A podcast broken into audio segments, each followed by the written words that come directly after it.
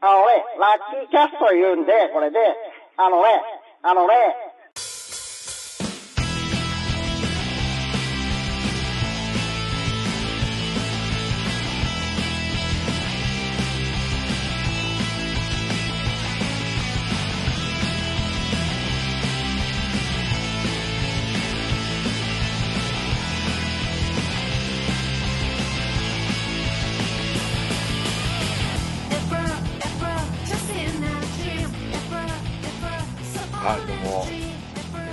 です。いや、また結構空いちゃいましたね、間が。そうですね。ね。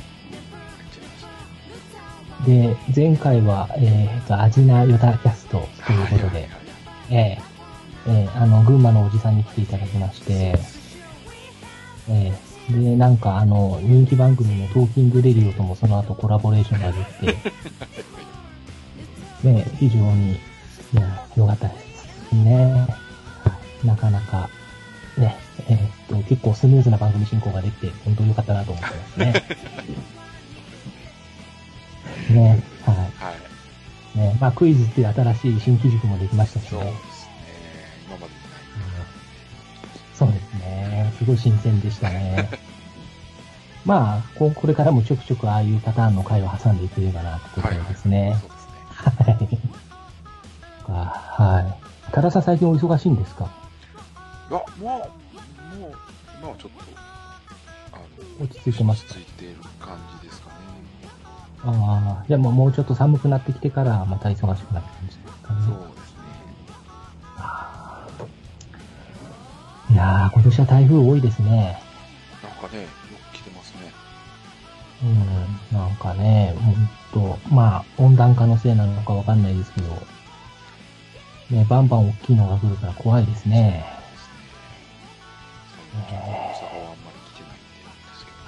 あ、あ、本当ですか。あ、そうですね。この間のもなんか、避けていきましたもんね。いやー、よかったよかった。まあ、怖いといえば、多田さんなんか、あの、この時期なんで怖い話とかなんかないですか？こういう話ですか？いや、それは全くの想定外で何も考えてないですけど。いや、怖い話は苦手なんで特にないですね。はい あ、すいません。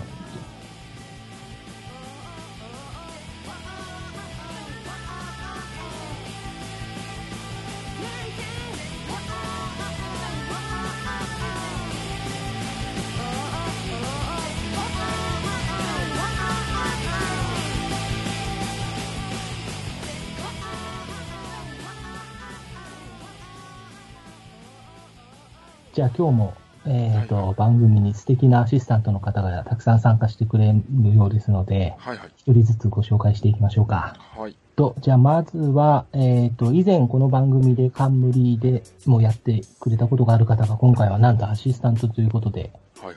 来てくれるということで、誰でしょね、もうあの、監督経験者がコーチやるようなもんですよ、これ。う なるほど、なるほね。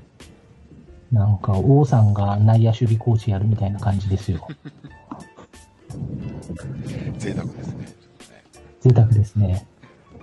はい。えーっと、まあね、あの、広島ファンでおなじみの方ですので、はい優勝おめでとうっていうのも、ぜひ直接お伝えしたいなと思いますので、じゃあ僕から紹介しちゃいますね。はいすいませんが。ははいい。えーっと、佐藤竹丸さんですね。よろしくお願いいたします。よろしくお願いします。いやえー、まあ、そんな、ぐんとハードルが上がってますけれども、まあ、前回のようにたくさんカットがないように、しっかりおしゃべりしたいなと思ってます。よろしくー、お願いします。ああそうですね。まあ、この番組はと言ったらもう、紙編集が名物なので、もうそこは気負わずにやっていきましょうから。ですよね。よろしくお願いしまここはもう多田さんに委ねるしかないってなはいいやいや、す。そうですね、TD さんのあの、機嫌を損ねないようなおしゃべりをしていきたいなと思います。い。えー、えいや、まあ、竹丸さんといったらやっぱり広島ファンということで、ね、はいセリーグ優勝おめでとうございます。ありがとうございますー、よかったですね。ありがとうございます。もう、楽しいですね。初めての優勝を味わえて。あ、そっか、もう物心ついてからは初めて。そうですね。はい。はいはいはいはい。なので、年は言うことなし。です。はい。いや、本当あの、今年は本当に広島に優勝してほしいなって思ってましたし、実際に圧倒的な強さで優勝されたので、本当、もう、何の、やっかみとかもなく、素直におめでとうございますと言えるような、素晴らしいシリーズでしたね。日本シリーズまでシャッと行きたいですね。そうですね。行ってほしいですね。広島と言ったらね、やっぱりあの、ポッドキャストを長く聞いてる人だとなんとなくわかると思うんですけど、あの、数年前まではあの、走る走る詐欺とか言われてたりとか、そうですね。ね、とか、あのね、あの、某番組で熱き勝利の譲り合いって言って、こう、階級団で集まって、こう、しゃ喋ったりとかしてた頃なが懐かしいんですけど、まあ、ほんと今年は、もうまさにチャンピオンって感じで、素晴らしい、本当あ野球だったので、竹丸さんもまたこの番組でも、あの、見事な MC 泥棒をしていただければと思って、期待しております。いや、もう、アシスタントですんで、しっかりアシストしていきたいなと思ってます。菊池のような右打ちをしていきたいなと思ってます。ありがとうございます。よろしくお願いします。あ、じゃあすいません。えっ、と、竹丸さん、えっ、と、その、広島が25年ぶりの優勝ってことなんで、はい、はい。あの、25年前は竹丸さんって、な、何されてましたか？私は、幼稚園に行ってましたね。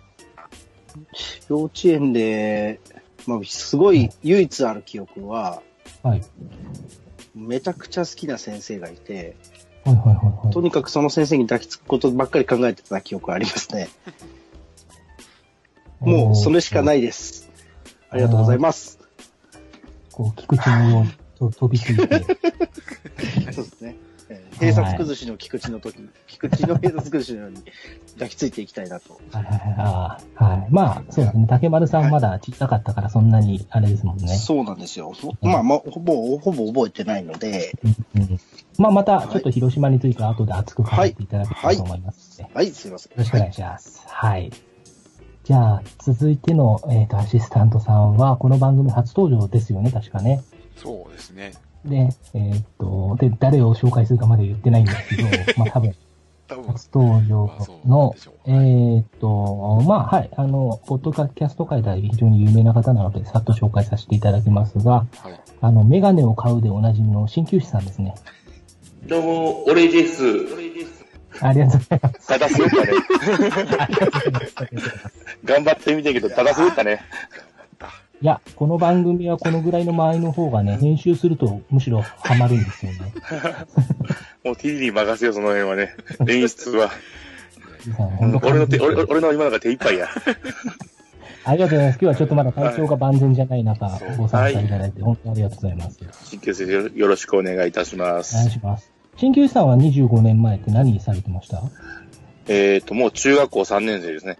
受験ですね。高校受験の手前ぐらいですね、今の時期だと。ああ、なるほど、なるほど。25年だとね。じゃあでも中3だったら広島の優勝はもうはっきり覚えていらっしゃいますかね？覚えてますね。ただ完全に多分不適されてましたけど、単純に。ね。25年前だから、そうですよね。もう阪神はちょっと下り坂な頃ですもんね。えーもう下り坂です。完全にど真ん中が暗黒時代ですけど、何か。はい、わかりました。まあ、また後で野球の話とかもあるかもしれはい。ないので、ぜひよろしくお願いいたします。よろしくお願いします。はい、すみません、ありがとうございます。はい。えーっと、はい、お、えーっと、続いての、えーっと、アシスタントさんは、えーと、こちらの方もこの番組初めてですけれども、まあ僕はあの、スイーツキャストっていう別の番組でしょっちゅう対戦をしてる、まあパートナーといいますか、いや、いいライバルさんの方なので、えーと、ご存知の方も多いかと思いますけれども、えーと、鳥谷さんですね。よろしくお願いいたします。鉄の左腕がうなりを上げる。任せたぞ、この勝負。今こそ決めろ。のみ、のみ。はい、彼は引退するんでしょうか？はい、チキンバレーです。よろしくお願いします。よろしくお願いします。よろしくお願いします。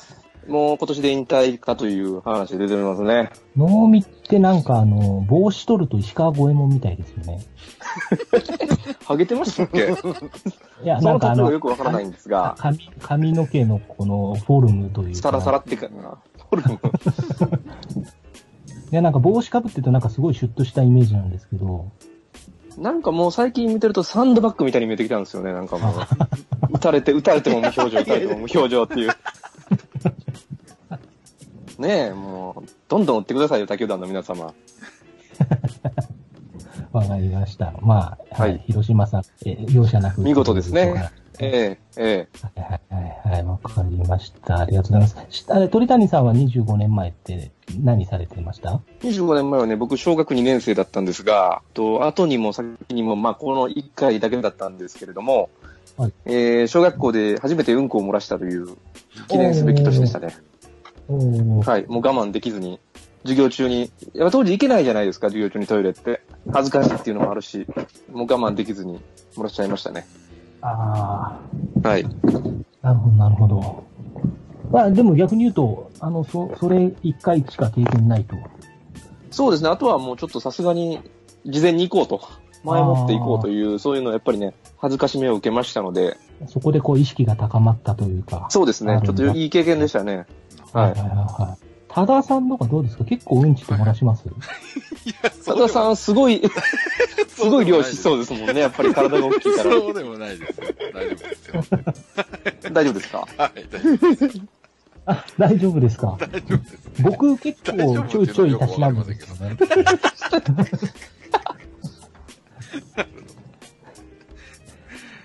す ね。まあまあ、若はいい、若い頃のね、あれですね。ーいやーそうですね。そうですね。ちなみに多田さんは25年前ってどうでした？25年前、多分小学校のろ6年生ですか ?12 歳ですか、はいはいはい。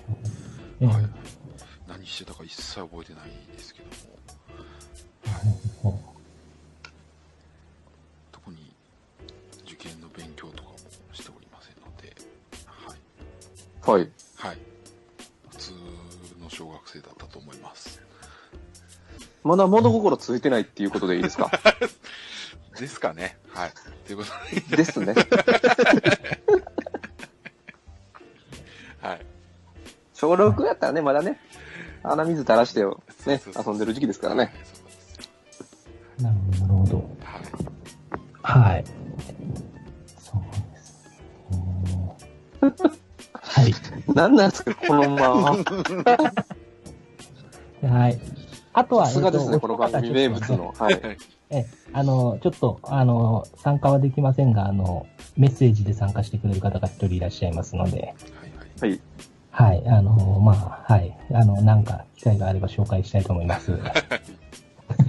はい。で、今日なんですけれども、はいえっ、と、さあ、いよいよ、じゃあ、あの、メインのタイトルになってるお方を紹介したいと思います。はい。えっ、と、この方はですね、あの、まあ、僕も何度かお会いした、させていただいたことあるんですけれども、まあ、あの、タンズ絡みで、の方でですね、はいえっ、と、僕、過去2回、あの、関西の農会に参加したことがあるんですけれども、はい。えーその時にですね、あの、やっぱり僕、こう、関東から行くとね、そんなに関西がメインの、こう、あの、農会なので、そんなに知ってる方もいなかったりしてですね、なかなかこう、溶け込めなかったりしたんですけれども、とこの方がですね、2年連続でですね、僕がこう、キャッチボールの相手を探してたらですね、あの、おい、坊主キャッチボールするかって言ってですね、ほ声かけてくれて、2年連続でキャッチボールしてるんですね。で、僕結構あの、皆さん、タンズ関係の人ご存知だと思うんですけど、僕野球下手なので、はい。キャッチボールもあんままともにできないので、ボール全然違うとこ投げちゃったりして、この方が一生懸命走ってボールを取りに行ってくれるっていうのを何回も、年末の12月30日とか寒い中やっていただいて、あ、もうこの人いい人だなっていう、本当に。いい、いいお兄ちゃんって感じですかね、僕らにとってね。多田さんはどうですか？なんか、なんかこう、エピソードとか印象とかあったりされます？いやいや、もう、あの、ついこの間ですけども、ちょっと広島行かせていただいて、まあ、あおーの、竹丸さんもそうですけども、ね、あの、盛大におもてなしていただきまして、はい。はいはいはですね。あ、あとはあれですね、去年ですかね。い。はいはいはい。えーっと、その農会で、確かさよならを打たれたのが、この方でしたね。おー。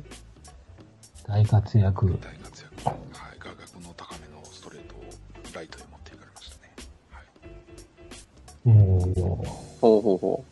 ラライトに流したわけですね。そうですね。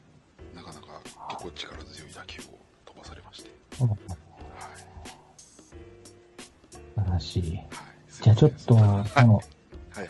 えっ、と、このメインの方、まあ今日はラッキーキャストってタイトルになってみましたけれども、はいはい。はい。えっ、と、メインの方、ちょっと多田さんの方からご紹介いただいてもよろしいでしょうか？はい。えーと、今日のメインですね。えーはいラッキーといえば、池田さんです。はい。えー、ここでちょっとリスナーの皆さんにお知らせなんですけれども、はい。えーっとですね、ちょっとあの、今日まあ収録は9月18日なんですけれども、えー昨日からですね、ちょっと中国地方にですね、大きな、えーっと、悪天候が襲ってきてましてですね、はい。ちょっと今日のゲストの池田先生ですね、えーっと、急遽ちょっとご参加できなくなってしまいまして、えーっと、まあ、うん、ちょっと。ガチでやばいやつじゃないですか。うん。ちょっと大変な状況で、ここちょっとこんなたわけに参加している場合ではないということでですね。そうですね。はい。ちょっと本当は鳥谷さんと歴史についていろいろ語りたかったみたいなんですけれども、そうですね。それを期待してきたんで、もうそれを語れないという、ちょっともういとましようかなぐらいの、まあ、本当でも一番悔しいのは池田さん自身なんで、はい、僕らがそうで、すね。僕らは頑張って池田さんのためにも、今回を成功させたいなと思うんですけど、その返信球児さんどう思われますか？えーっと、その難しい振りは急に投げるなよ。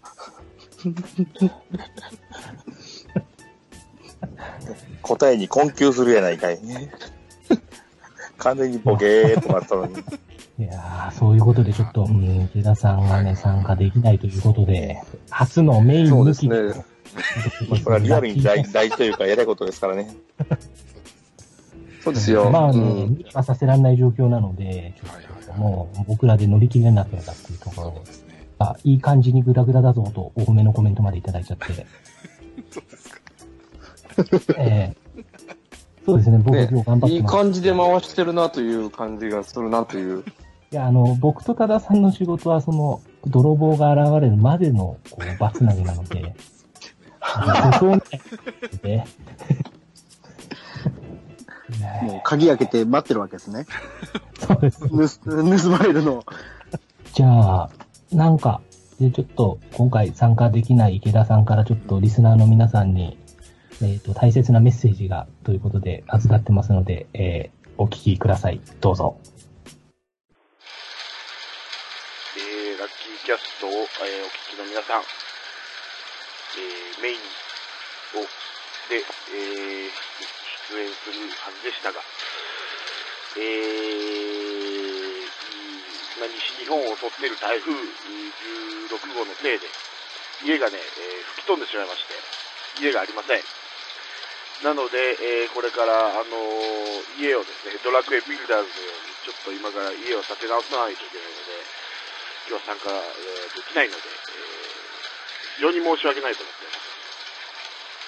えー、ね、というわけで、あと、僕抜きでも多分十分面白い番組を作ってくれると思いますので、えー、リスナーの皆様はこれから、えー、これ以降もね、えー、しっかり楽しんで、番組を聞いてください。よろしくお願いいたします。ということで、はい。ねいやー、ありがとうございます。ね、大変な中、はいねメッセージいただいて、とほんと腰まで水に浸かった状況でメッセージを送ってくれたということで、はい。使ってますね、完全に。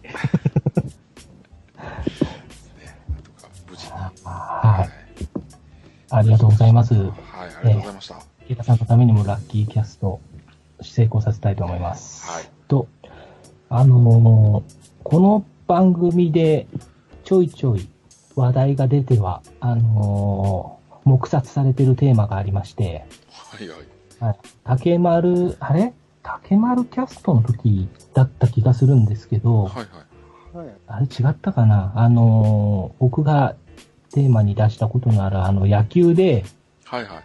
ホホームランがアウトになるっていうルール変更があったらみたいな。あ話は、あれはあ、あれは。いつでしたっけ？したかね。ワイワイナオキャストでしたっけ？な、なんでしたっけ？ミネオキャストだと思います、多分。あ、そっかそっか。竹丸さんの時はあれですよね、あの、ボールがぶつかっちゃった問題、あファールそうですね、ファールボールにご注意くださいですね。ですよね。まあ、あれもね、あの、大変な大反響でしたけれども、その、あれですよ、ファールボールじゃなくて、ホームランがアウトっていうルールだったらっていう、まあ、もしもというか仮説の話なんですけど、まあ、あれ、最初に話したのはもう何ヶ月も前なんですけれども、で、その後ね、ルーターズさんでもちょっと取り上げてくれたんですけども、結果的になかったことになって、今に至るわけなんですけれども。で、今ちょっとその、その後ね、数ヶ月経って、野球のシーズンもまあ終わりを、に差し掛かってきたところで、とまあ今日新球さんもいたりするので、ちょっともう一回あえてその話題を軽く投げてみたいんですけど、まあ当時ね、その、そういうルール変更になったら野球がどう変わるだろうとか、選手の評価がどういう風に変わっていくんだろうみたいな話をしたんですけれども、あの、特に今年とかで言うと、そのルール変更あった時に、なんか一気に強くなるのって阪神じゃないかなと思ったんですけど、どう思われます？チームホームラン数って阪神少ないんですかね。まあ、結まあ果僕もちゃんと調べて。ないけど、もう甲子園が広いんで、ホームアドバンテージはあるかもしれませんね。ただ相手も一緒になりますもんね。球場のサイズは。多分、なんていうかな、そのルールにするんだったら、多分今の球場の形じゃないよねと思うんやけどな、単純に。ああの、バカでっかいフィールドにしちゃうとかね。別にルールがないんやから、フィールドサイズに。あ。はいはいはいはい。要するにホームランそののそのものが入らない。で、できることなら距離が飛ばせる選手がいて、外野の頭を越えて、遠くへ点々としてたら点数になるわけでしょそれ。うんうんじゃあソフトバンクがホームランテラスをもう一回なくして、そうそうそうそうそうそう。っていうか、格好ね。だから変な話、外野の席をみんな潰しちゃって、極論言うたらね、全部フィールドにしちゃうとか、そのホームランがないっていうルールにしちゃうとね。その、巡り巡った変化が確かに出てくるかもしれないですよね。うん。だからそういう意味では、なんていうかな、そのホームランがアウトになるっていう話に多分したとしても、距離を飛ばせるっていう優位性は揺るがへんんじゃないかなと思うけどな。要するに今の球場のままでっていう条件がなくなればの話だけど。はいはいはいはい。うん。まあ、ただ、球場のサイズを変えるって、やっぱり結構おかお金がかかることだったりするので、まあね、で、自前の球場を持ってるのってソフトバンクとよ広島ぐらいですか？まあ、広島も一応賃貸は賃貸ですけどね。そっかそっか。なので、まあ、じゃあ、その、球場はそんなにいきなりは変えられないとすると、うん。まあね、いろいろ変わってきちゃうと思うんですけど、そうなってくるとね、まあ、シングルヒットは OK で、ロングヒットだけ打たれなければ、みたいな多分考え方も出てくるでしょうし、うん。いっぺんに返されることがね、少なくなるんで、だからそうなるとなんていうかな、例えば、借りてる球場を変えてしまうとかね。ああ、はいはいはい。要するに野球場じゃなくて、えっ、と、野球、あの、サッカーのスタジアムみたいなやつを借りるとかね。まあ、でっかくなると、あの、いびつになるけど、左右がだいぶ。だから多分そのルール改正って絶対そっちへ俺は走る気がすんのよね。フィールドを触る方に。だから今のまんまでわざとそういうルールに改正するっていう前提にしとかんと多分俺みたいな健康が出てくると思うから、この話って。まあ、球場が今のまんまでルール改正で球場を変えちゃいけませんっていうことだとすると、どうなんやろうね。もうその、急にそうやって変えちゃったら多分まあ混乱当然するし難しいよねと思うよね。ホームランバッターが急に厄介者に変わるわけでしょどっちかっていうと俊足高打の選手ばっかり揃えた方が有利ってことになるもんね。そうですね。で、まず、一個明らかに出てくるのが、フライボールピッチャーが超有利になりますよね。ああ、そういうことね。うん、で、外野は上げたくないですもんね。ね、で、外野下がり気味にシフトさせたり、場合によっては外野4人とかでも成立するわけですからね、多分。で、内野コツンとかのランナーは気にしないでもいいわけなんで、そんなには。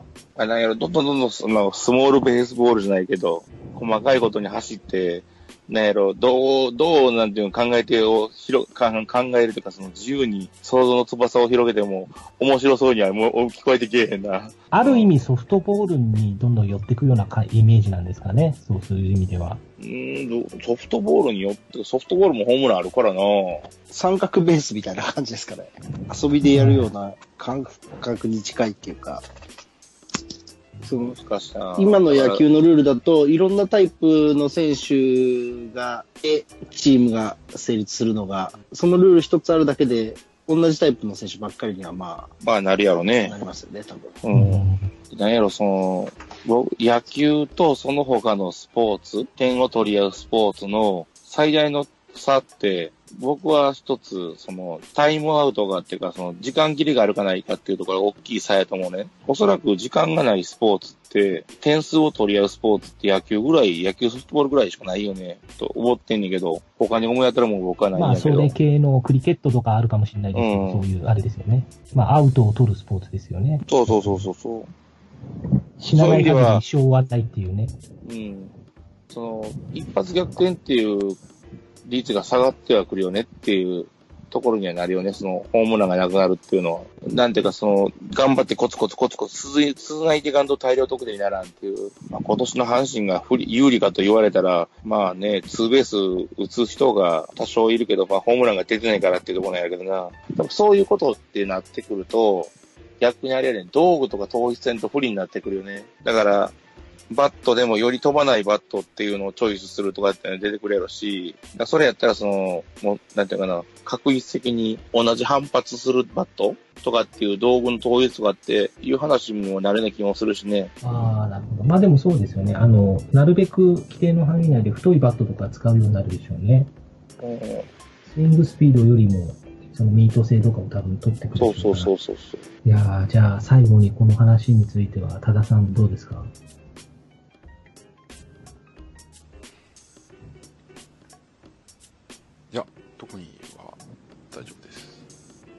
出ました。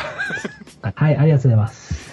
じゃあ、えーと、竹丸さんと鍼灸師さんなんで、まあさっきも多田さんとちょっと打ち合わせ段階で話したりしたんですけど、はい。あのーね、あのー優勝してこれから CS 日本シリーズ、はい。まあ今アジアシリーズがないんですかね。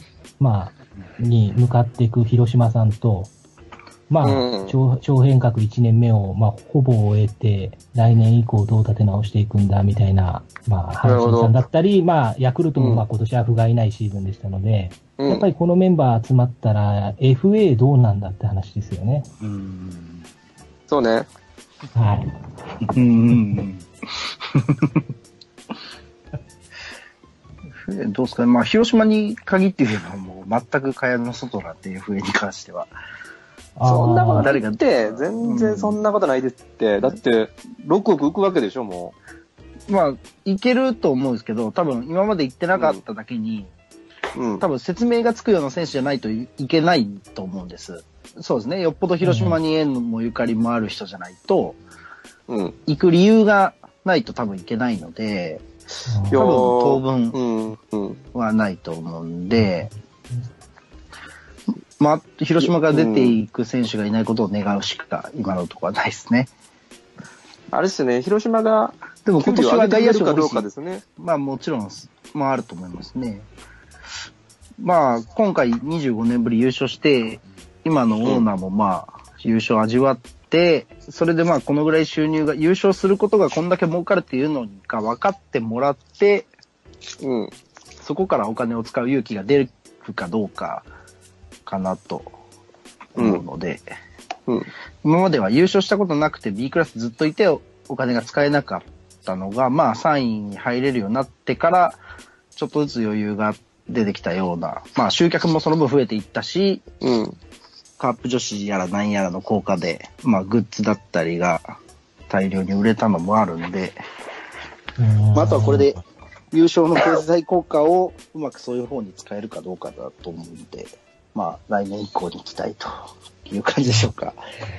まあ、でも広島って、こう、ね、あの、松田スタジアムできてぐらいから、観客動員もある意味右肩上がりで、でうん、チーム成績も徐々に上がってきて、今年ね、実を結んで優勝っていうところで、うん。今、あの、このところ右肩上がりでしたけど、この後、例えばその、まあ、例えば、人気選手が引退するとか、うん。FA で出ていくとか、海外挑戦するとか、やっぱり、あの、ずっと上がりっぱなしってわけにはいかないですし、うん。こう、当然ね、逆に人気が落ちるようなそういう、まあ、選手の移籍とかも当然あるわけで、そうなった時に、その、ここまでせっかく上がった球団としての、その、まあ、商品としての魅力を、やっぱり維持するために今後は FA でも、やっぱりいい選手取っていかなきゃな、みたいな、それは戦力だけじゃなくて、そのチームの魅力をっていう意味で、まあ、今後ね、ある程度 FA も手を出していくぞみたいなことがあったら、広島ってでも今年チームバランスいいから、そんなに現状だと欲しい選手いなかったりしますか？そうなんですよね。ある程度外人で埋めれるようなポジションぐらいしか空きがないっていうか、うんなのででも外人もね、今年結構バランスよく働いてますもん下級を要するようなまあそうね補給は、キャッチャーとかどうなんですか？たちまちその、キャッチャーぐらいですけど、多分他球団のキャッチャーを欲しがるいやそれこそ島とかと思うんですけどね。そうなんですよ。だから、島ぐらいじゃいらないんじゃないですかね。多分。フああ。ァンが納得しないでしょ、多分。いや、なんとなくその、去年までは、今うん、相沢使おうっていう機運があったじゃないですか、去年そうまでは。まあ、相沢が、あの、スタメンキャッチャーで、石原がサブでしたからね、去年の開で、幕は。それが逆にしてうまくいってるみたいなことじゃないですか、今年は。もちろん、はい。らちょっと相沢で本当に来年以降いけるのかどうかっていう意味で、そう、まあね。確かにう打つんでしょうけど、ただ今年に関して言う打率そんな変わんないんで、石原と。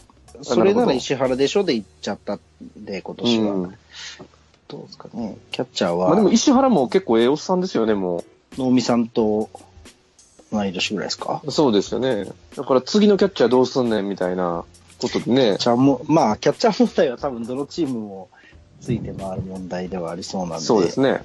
広島の場合は、まあ、まだ相沢がいるだけ、ガクンとはならないかなと。まあ、落ちるのは落ちるかもしれないですけど、もし石原が引退ってなった時に、まあ、もうちょっとはいけるだろうっていう感じでは思ってるんですけどね。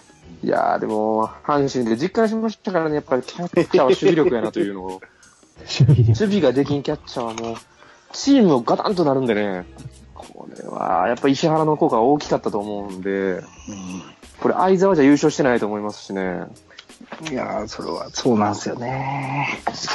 やっぱ抜群にやっぱ今年ピッチャーが良かったのは、やっぱり石原だと、だからだと思うんで、そうですよね。まあ外人とのコミュニケーションの取り方も多分上手だと思うんですよ、石原は。うん。もともと去年ジョンソンと組んでましたもんね。そうなんですよ。で、ジョンソンも、ももうすごい信頼してますし、うん。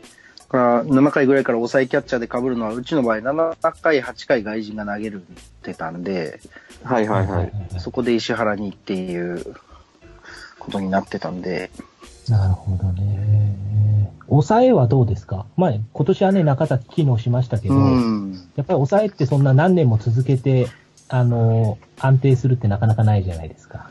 そうですね。まあ、でまあも将来的に大瀬良がいるでしょう。ね。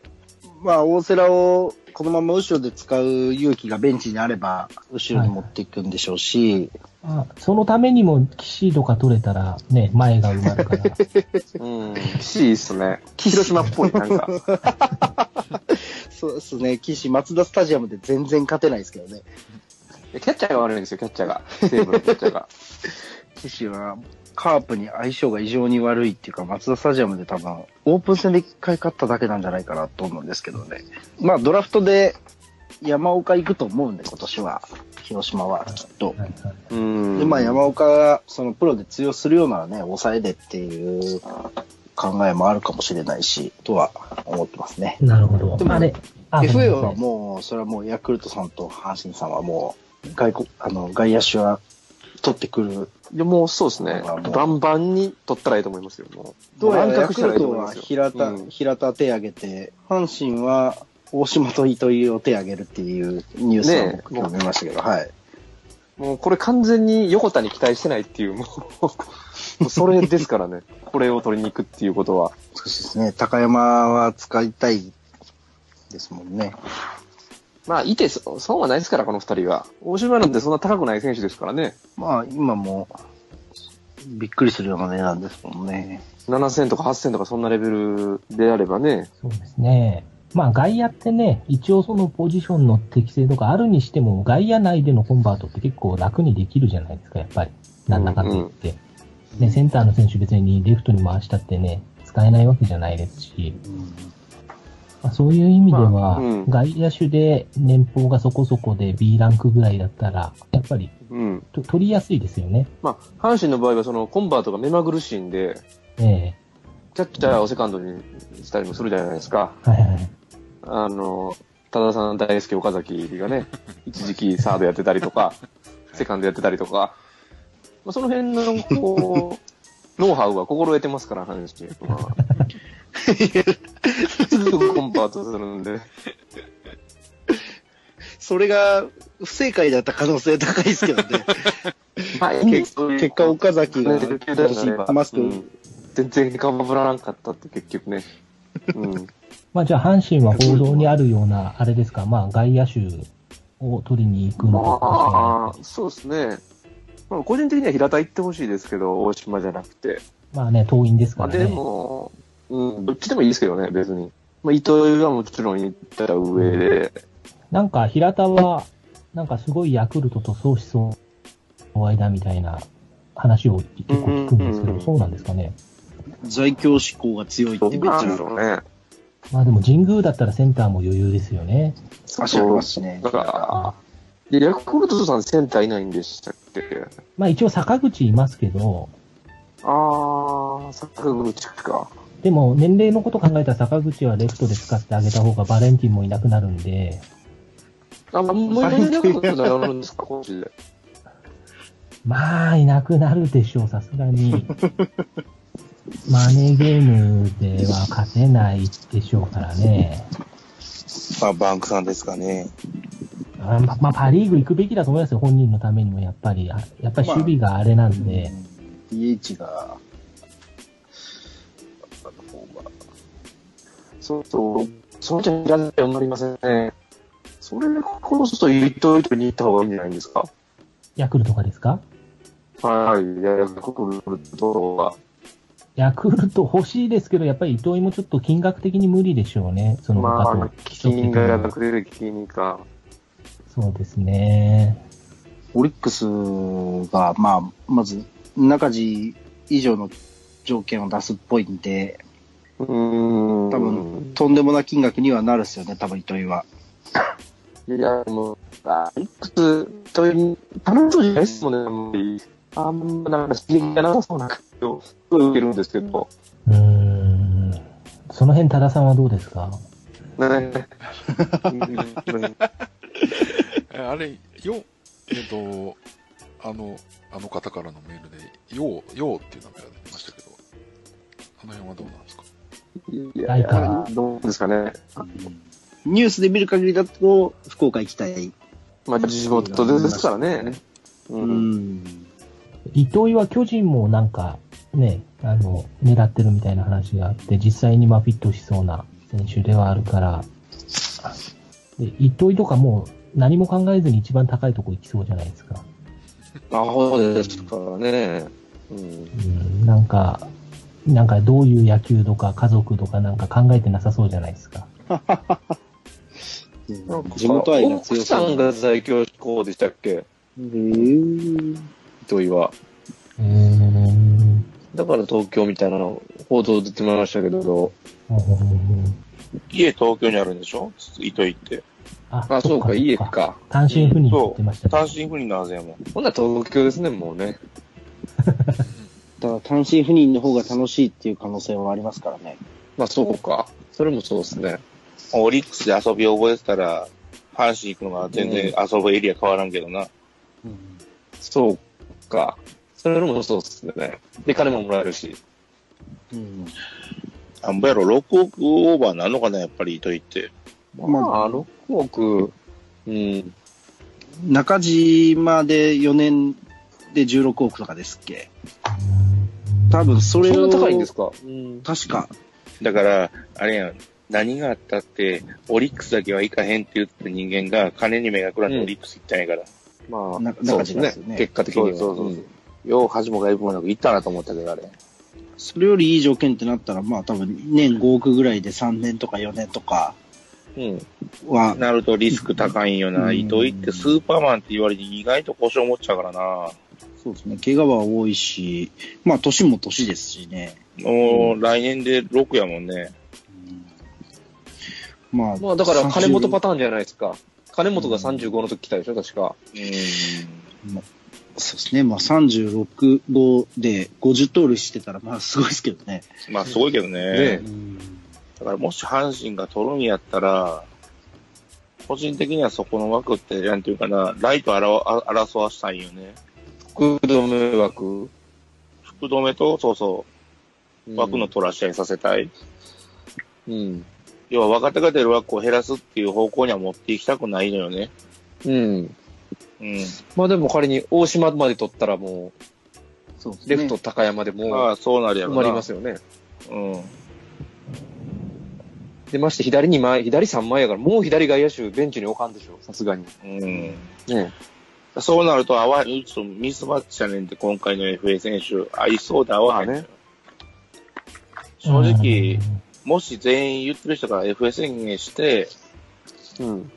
欲しいってなったら、うん。まあ、筆頭は多分騎士になると思うよね。本当は。まあ本当はね。うん。うん。なんか、騎士とかってやっぱり、昔、小林パターンに落ちるようそうな気もするんですよ。なんか、映画で全然ダメみたいな。まあ、でも先発のイニングイーターが一人でもいてくれるのはやっぱり大きいからね。まあ、それはそうですけどね。うん。大丈夫ですか？岸、広島には勝てませんよ、全然。そう、そう広島になんですよぶつけなきゃね。いいけどね。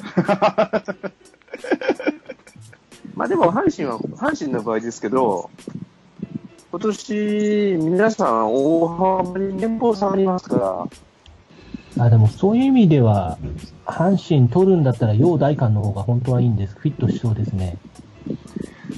僕、まあ、平田かなと思ったんですけどね。やっぱ、金本効果を期待するんだったら、やっぱリーダーシップ取れる人間の方が、はいはいはい。って思っうん。て、うん。いや、糸井って、そんな感じじゃないじゃないですか。うん。どう見ても我が道を行くタイプだよね。だから、金本効果を求めるんだったら、平田とかなのかなって。でも、平田って、言うほどキャリアないんだよね。言ったらあれあれなんでしょうけど。その、まあまあ頑張ってるけど、金本ほどチーム引っ張れるほどの、要するに、この数字だからついてこいって言えるキャリアはないのよね、うん彼に。なるほど。まあないですね。うん。今年も打点は多かったけど、打率2割5分切ってますからね。そうそうそうそうそう。で、その選手をうち我慢できるかっていう話だよ。ああ。まあでも、平田の個人の成績が伸びるのは神宮行った方がいいかもしれないですね。はい。うん。甲子園でやっても刺して、長打が増えそうな感じはないんで、ひょっとしたら神宮だったら平田のパワーがあれば入るかも。